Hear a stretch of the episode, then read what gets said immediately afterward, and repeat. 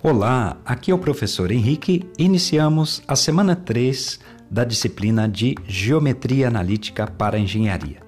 Nessa semana 3 abordaremos sobre os conceitos de produto escalar, uma das operações de vetores das mais relevantes que são utilizadas em diversas outras áreas das ciências.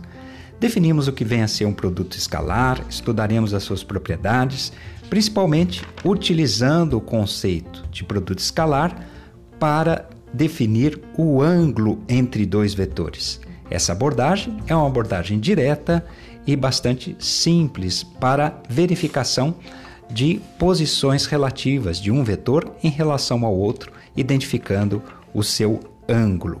Estudaremos ainda nessa semana o conceito de ângulos diretores e também a projeção de um vetor sobre outro.